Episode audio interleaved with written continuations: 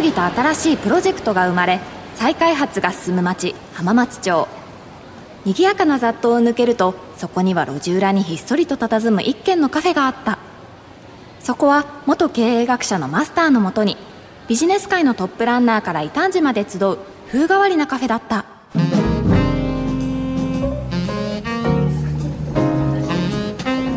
そうだ先週時間がなくてできなかった質問なんですけどそろそろ6月ですし衣替えのシーズンじゃないですか。お店の夏の制服新しいものを支給してくれませんか？ああまあ確かに使い込んでるもんね高見ちゃんの場合ね。でも脂質を抑えたいしもうちょっと来てほしいな。あそうだ。あただうちのお店の制服ね実は結構こだわって作ってるから今発注しても来週とか再来週に届くってもんでもないんだよね。え？ー、特注ってことですか？うんまあ特注っていうほどでもないんだけどほら僕も元経営学者だから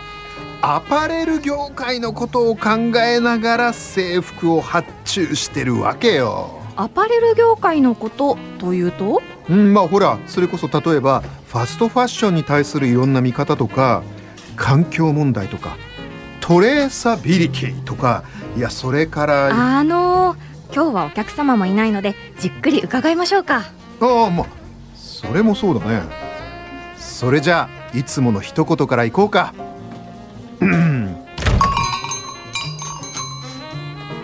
いらっしゃいませ。浜松町イノベーションカルチャーカフェへようこそ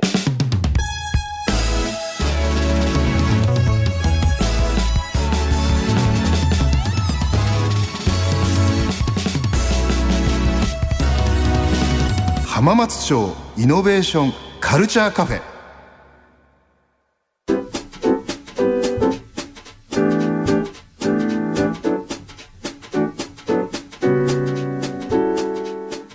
先ほどのアパレル業界のお話でファストファッションに対するいろんな考えがあるとおっしゃってましたけど。うんねファストファッションって今本当にねもう我々の日常にまあ溶け込んじゃったよね、はい、例えば高見ちゃんはうんうん。ファストファッションって普段買い物をしますか？はい、あの特に渋谷のザラに行ってあ。シーズンもの買ったりとかザラね。はい、そうそう、まあ、代表的なファストファッションというとおそらく今有名なのはザラ。はいそれから H&M うん。あと最近だと中国から出てきたシーインって高見ちゃん知ってる、本当に流行ってますよね最近。やっぱり高見ちゃんの周りでも流行ってます、はい、同世代の子がすごい使ってますね。であのこれ実はシーインっていうのはね H&M のザラのまあライバルでファストファッションっていうのは要するにこの流行に対してものすごいスピードで新しい流行に合わせた服をどんどん作って、まあ、流行サイクルが速くなってるんだよね。うん。でそれに合わせてどんどんどんどん新しい服を出していくっていうことの速さがまあ H&M といやザラズのね、うん。でもそれなりに質がいいっていうのが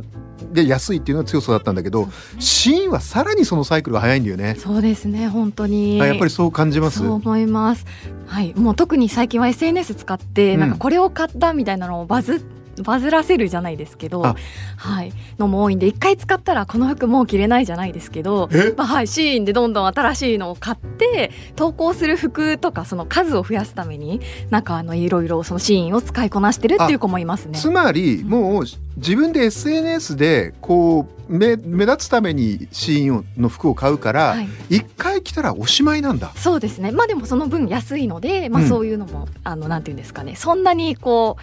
うネガティブなことじゃないというかあまあ経経済済的にはネガティブじゃないっていうことだよね。ね。というわけで今やっぱりこのファストファッションまさに、まあ、特にこれ若い人たちを中心にファッションのサイクルがものすごく速くなってる。はい。だからこそ格安で最先端のファッションを提供するようなザラや H&M やシーンがものすごく注目されてる。というわけで、まあ、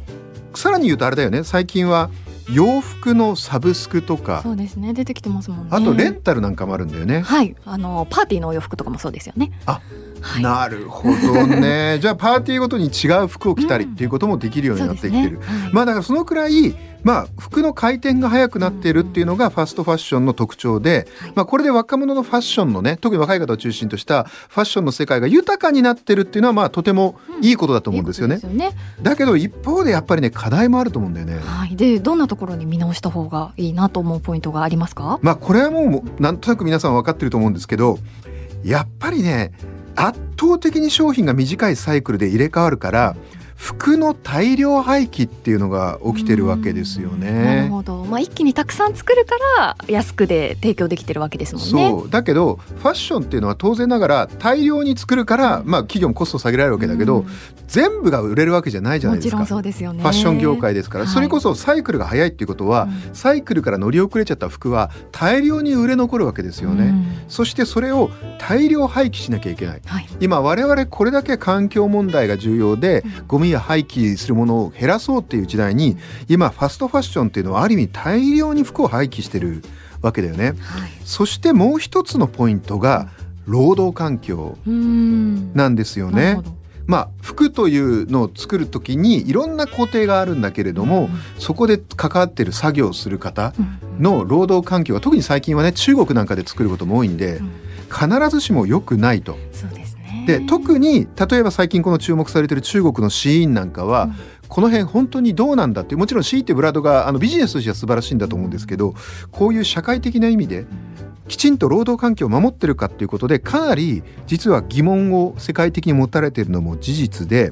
あのシーンは今アメリカで新規株式公開いわゆる IPO っていうあのやろうとしてるんですけど、シーンがこの中国とかで強制労働をしていませんよっていうことを確認するまでは IPO を認めない方がいいんじゃないかっていう。そういう働きかけも出てきてるようなんだよね。なるほどそんなところまでなんかもう本当影響力を持つ企業にはなってるもののっていうところで問題も一方ではらんでるんですね。でね、うんさっきザラが好きだっていうふうに高見ちゃん言ってたけど他に高見ちゃんなんか気になってるファッションブランドとかアパレル企業ってあんの？はいありますもちろんあの先ほど入山さんもちょっとおっしゃったサブスクとかレンタルを行うアパレル関連企業で気になっているところがあるんですけどもう手軽に返信できるっていうのがいいところなんですよね。変身。あそれもうテクマクマヤコン的な。はい。お？変身といえばテクマクマヤコンでしょう。あもしかして世代的に知らない？いえそもそも今は私が話すターンじゃないんいですか？やいやまあまあまあまあそんな硬いこと言わない。でまあちょっと高見ちゃんも話すけどまずは、まあ、テクマクマヤコンだからこれを聞いてよ。アニメ「秘密のアッコちゃん」のオープニングテーマ堀江光子で「秘密のアッコちゃん」というわけでこれ僕か僕よりちょっと上の世代の方には本当におなじみのアニメですよね。秘密のアッコちゃんは1969年から1972年にかけて、まあ、現在のテレビ朝日系列で放送されて原作はこれ少女アニメな漫画なわけですけどなんと赤塚不二夫さんなんですね。で僕は男なんで多分女性の方がこの感覚あると思うんですけど女性のいわゆるいろんなお洋服を着替えたいという変身願望ですよね。はい。まあ、まさにこのそれをファッションでいろんな、まあ、職業とかにねアッコちゃんが着替えるわけですよね。はい。それを叶えてくれたあの女の子の夢を叶えてくれるアニメだったということででこのあと例えば「セーラームーン」とか「プリキュア」とか、いろんな変身ものは出てくるけど、やっぱり女性の女の子向けの変身ものアニメっていうとこう秘密のアッコちゃんが元祖かなと。そうですねなんかすごいこう憧れがありますねだって毎週着替えるわけですよ。ファストファッションですよ。だからまさにファストファッションの、まあ、ある意味あの先駆けのアニメだったかなっていうことだよね。ねまあ、ところで、はい。まあ、高見ちゃんさっきほらはい。気になるアパレル関連企業があるって言ってたけどはい。どんな企業なの？あの私が注目しているのはサブスク型ファッションレンタルサービスエアークローゼットですね。エアークローゼット。あなんかね名前聞いたことある。最近上場されたんですけど、はいはい。サービスとしては、えープロが選んだ3着が、えー毎月配送されてくるそという。のエアークローゼットに毎月一定のお金を払うと、はいプロが選んだ3着が送られてくるわけね。そうですね、はいはい。で服は事前に答えたスタイリングのカルテをもとにさまざまなジャンルからスタイリストさんがあなたに合ったものをというので送ってくださるんですね。へえ、私も使ったことがあるんですけど、はい。あの例えばきれいめの服がいいかとかスカートがいいかパンツの方が好きかとかそういうのを事前に選んだ中からあなたに似合うものっていうのを提案してくれるっていうような。本当に、はい。えちなみに月おいくらぐらいなんですか？えー、と3着の、えー、とライトプランが7800円から。あ安いね、だってで3着送られてくるんでしょ？あそうなんですよ。毎月。それで7800円なの、でよかったら購入することもできるんですよ。普段はそれでレンタルなんだ。はい。だ返すんだけど、はい。気に入ったらそれを買っちゃっても構わないっていう、どう高見ちゃんこれ実際使ってみて？あの特にその外出が多かった時期はあのオフィスカジュアルみたいなジャンルで選んでおいて、ははい。いはいあの会社に行く時に使えるお洋服3着送ってもらえるとすごく、あのコーディネートの幅も効きますしあとアドバイスもくださるので、うん。まあ、そこで自分が持っているものとのアレンジの仕方っていうのも教えてもらえるのはすごく便利だなと思いましたね。結構あ高見ちゃんがいいなって思うような服が送られてくるんですか？あそうですね、まあ、やっぱり好みのものを選んでるので、まあ、ある程度は自分のものてなんていうんですかね。普段から買いそうなものが届くんですけどただやっぱりなんか自分でいつも店頭に行くと同じような服を買っちゃう大体さ、ですよね。同じような服買うよね、そうなんですよ。僕の奥さんもそうですよ。毎回いろん違う店行ってなななんで毎回同じ服をあなたは選ぶんですかっていう。なりますよねあれね。なりますよね。なのでまあそういう意味ではあのジャンルはある程度なんていうんですか自分が好みな通りなんですけど、はいはい自分だったら今までは買わなかっただろうなっていう服に挑戦できるっていう意味ではすごくいいサービスだなとじゃあ思ってます。まさに女性の変身願望みたいなのを叶えてくれるってことだね。そうなんですよ。で、まあ、現在会員数が100万人以上えー。はい、いて、まあ、今後はなんか男性向けのレンタルサービスだったりとかやっていこうかなっていうふうに話されてるインタビュー記事とかをいくつか。はい。もう100万人超えてるんだね。いやでもさ、うんそう聞くとねちょっと気になっちゃうのが、はい。さっきそのファストファッションって今課題もあって、いろいろ廃棄物がねうん。それこそいっぱい服を作っちゃうからこそ出てくるっていう課題があるって言ったじゃないですか、これやっぱそう聞くとここのエアークローゼットも環境への配慮って気になるよね。そうなんですでただ、えっと、エアークローゼットさんはそこにすごく力を入れていて例えば焼却あとは埋め立て処分をせずにお洋服をリユースリセールあとリサイクルできるサーキュラーファッションというサイクルを構築されたんですね。サーキュラーファッション、はい最近循環するファッションってことはい、ですね。エコノミーなんて言われますけど、はいはあのレンタルが終了したアイテムを、えー会員限定で販売するエコセールだったりとかつまりレンタルが終わったものをそのままにしないでちゃんと売るってことですね。はいはい、とかあと姉妹サービスで試着のみされた返却アイテムだったりをエアクローゼット内でシェアリングをしたりもしています。つまりあのちゃんと服を一回着ておしまいじゃなくてずーっと長い間いろんな人に着てもらおうってことをやってるっていうことね。はい、でかつ、えー2022年からは、レンタルが終了したアイテムの中で破損品等を理由に着られないお洋服は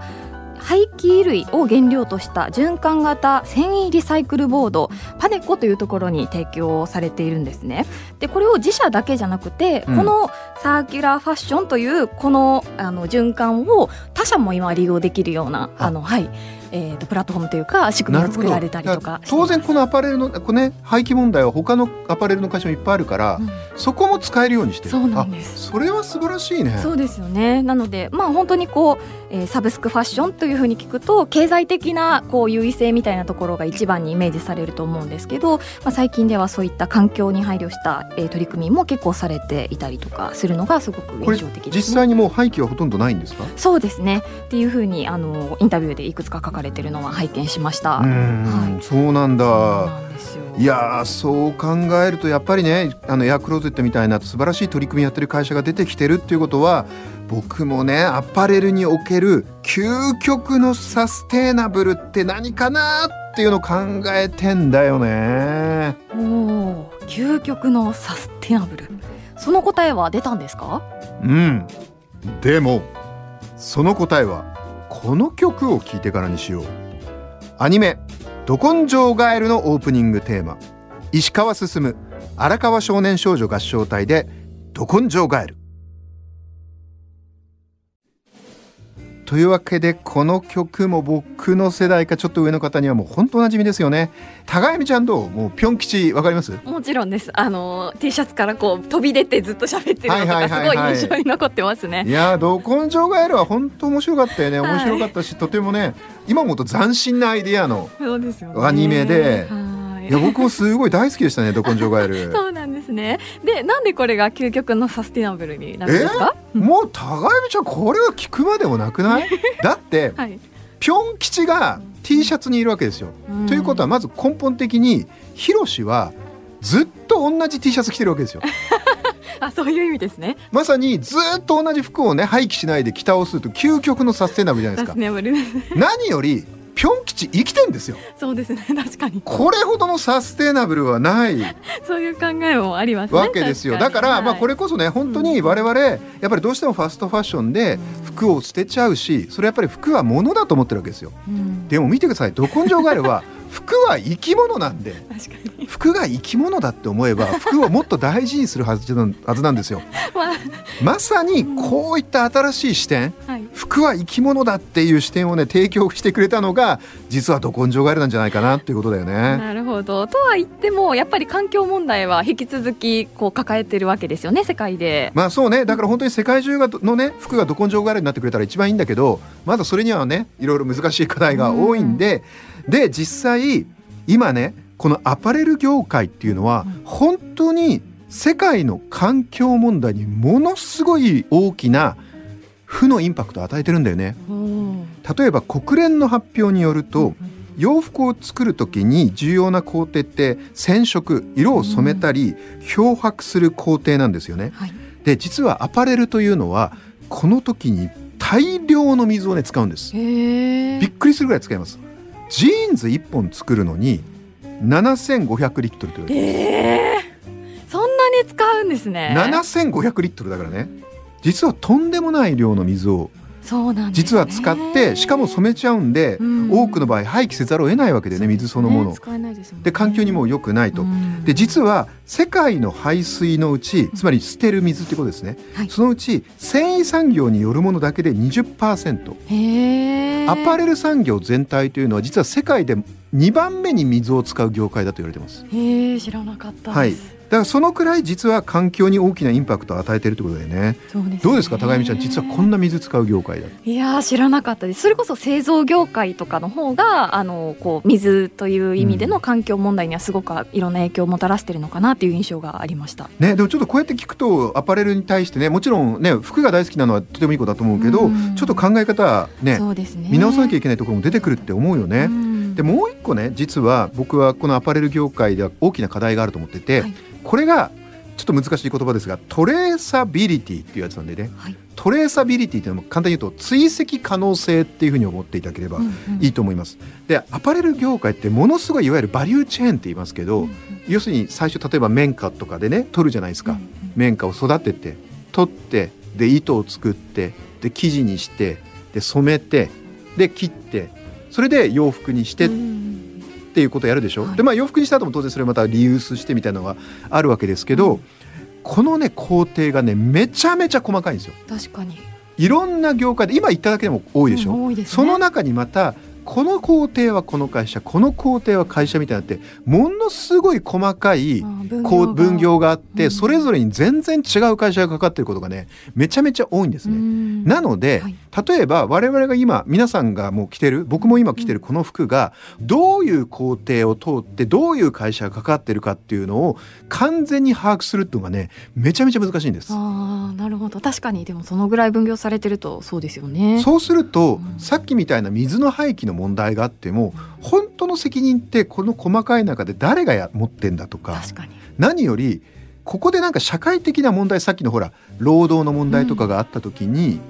これって本当に何がこの服で起きてるのかって実は意外とわからないんですね。すね。例えば、うん、ね最近だと一部の綿花というのは中国のウイグルでね、作られててでそこはもしかしたら人権侵害をするような働き方をさせられている方が作っていて、もしかしたら我々の着てる服服の中にもそういうものがあるかもしれないみたいなことが世界的に問題になってるじゃないですか。報道でね出てましたね、はい、だけどねこれなかなか本当にね難しいんですよ。本当にこうどこが責任を持ってるのかっていうと発注側なのか作ってる人たちなのかっていうのは難しいところですよね。そうだよね。でね、まあこうやって難しいことではあるんだけど実は今ここに大胆な対応策を取って世の中を変えていこうって面白い経営者も出てきてるんだよね。えー、素敵ですね。はい。例えばね僕がご紹介したいお一人は、はいえー、三つ星グループ代表取締役社長の岩田慎吾さんっていう方なんだよね。はい、でこの方はですね、えっと、三つ星グループっていうのは、えっと、岐阜羽島にある、まさに染め物の会社なんですよ。はい、いろんな特にスーツの生地を作ってるんだよね。でスーツの生地のを染めて素晴らしい生地を作ってるんだけどであの岩田さんはここの、まあ、跡取りの経営者さんなんですけどもともとこの方実はですね面白い経歴で、えーとね、三菱商事を出て、うん、あの有名なボストンコンサルティンググループのコンサルタントをやってたっていうもともと結構優秀な方なんですよね。で2010年から後を継がれて、はい、そして私実は彼とも話したことあるんですけど、うんえーとまあ、染め物の会社でスーツの生地って実は羊毛なんですよ。あの多くの全部のスーツがそうじゃないけど、うん、あのウールとかね、うんうん、羊毛なんですね。うんうん、で実は僕はあんまり詳しくないんだけど生地っていうのもやっぱりほら本当に職人の世界でレベルが高いスーツのいい生地っていうのはものすごいやっぱ肌触りがいいんですよね。なんで実はその世界の超トップクラスのイタリアとかの超高級スーツメーカーの人たちっていうのは生地を触っただけで羊の種類がわかるらしい。えー、すごいやっぱりだからそのくらい繊細な世界らしいんですよ。でやっぱりそういうのが好きな方々がいるんですね。でもそう考えるとその生地をね、愛好してるスーツが好きな方、生地が好きな方から見たらこの羊は本当に社会的に正しいね環境としていい育て方で育てられてるんだろうかとか気になるじゃないですか。気になってきますよね。むしろ逆に言うとそこはちゃんとした形であの羊が素晴らしく育てられてるなら、うん、ますますその生地への愛着って湧くでしょ、うん、そうですね。なので岩田さんはそこに目をつけてですね、うんうん羊ツーリズムっていうのを考え出したんですよね。へ2021年に産業観光イベント羊サミット美州っていうのを始めて、まあその代表発起人を務めてて、まあこの記事例えばスーツの記事に対してこの記事はこういう羊で作られてますよみたいな。もっと羊から盛り上げていこうみたいな、えー、すごいですね、うん、でもそうするとまさにトレーサビリティじゃないですか、うん、この記事はこういうところから始まってるんだって分かるから、これ買う方の中でもそういうのが好きな方にとってはめちゃめちゃ愛着もあるし湧くし何より環境問題にもすごく悪くないんだっていうことが分かるわけですよね。素晴らしいですね。でちなみに2021年の、えー、羊サミット美州は1万5000人超を導入したそうです。えー、すごい、はい、で今後ねこの岩田さんに聞いた時は、うん、やがてこういった生地好きの方々を今羊ってほら例えばニュージーランドとかで育てられてるじゃん。そうですね。ニュージーランドに連れてってもらう行こうみたいな。えー、そこまでを。そこまで考えてみたいですね。ほらワインツーリズムって今ね、流行ってて、ナパバレーとかにね、ワインが好きな人が行って。本当にブドウの源流のところからこのワインはこのブドウで作られてるんですよっていうのを見てワインを飲むことでますますそのワインのファンになるし環境にも悪くないんだなってわかるそれをね生地で羊でやろうっていう。えー、でも確かに見に行ってみたいですね生地好きの人ならね。だからこういう形で今面白い試みをやって、この環境問題とかサステナビリティとかトレーサビリティの問題を解決するような起業家や経営者が出てきてるのでまあいろんな工夫でこの課題も多いけどやっぱりみんな大好きなファッションアパレルの業界を、もっと改革していこうという動きも出てきてるっていうことだよね。はい、もう本当工夫ややり方によってはあの課題も解決していけるんだなっていうのはとてもこう未来にとってこういいことですよね。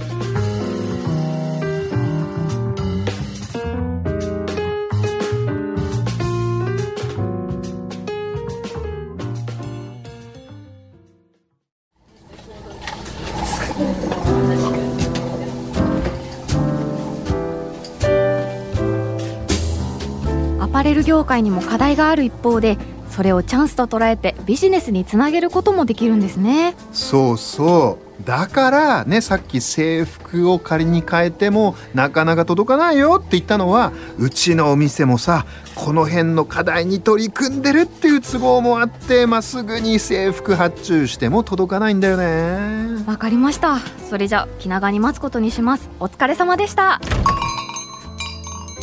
はいお疲れ様。よし!もっとらしい理由は言えた。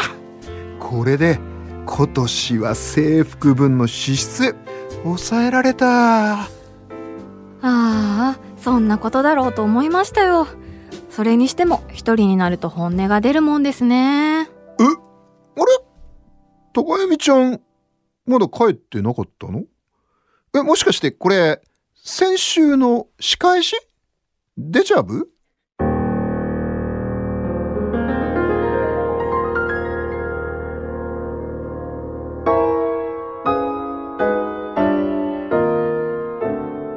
新しいプロジェクトが生まれ、再開発が進む町、浜松町。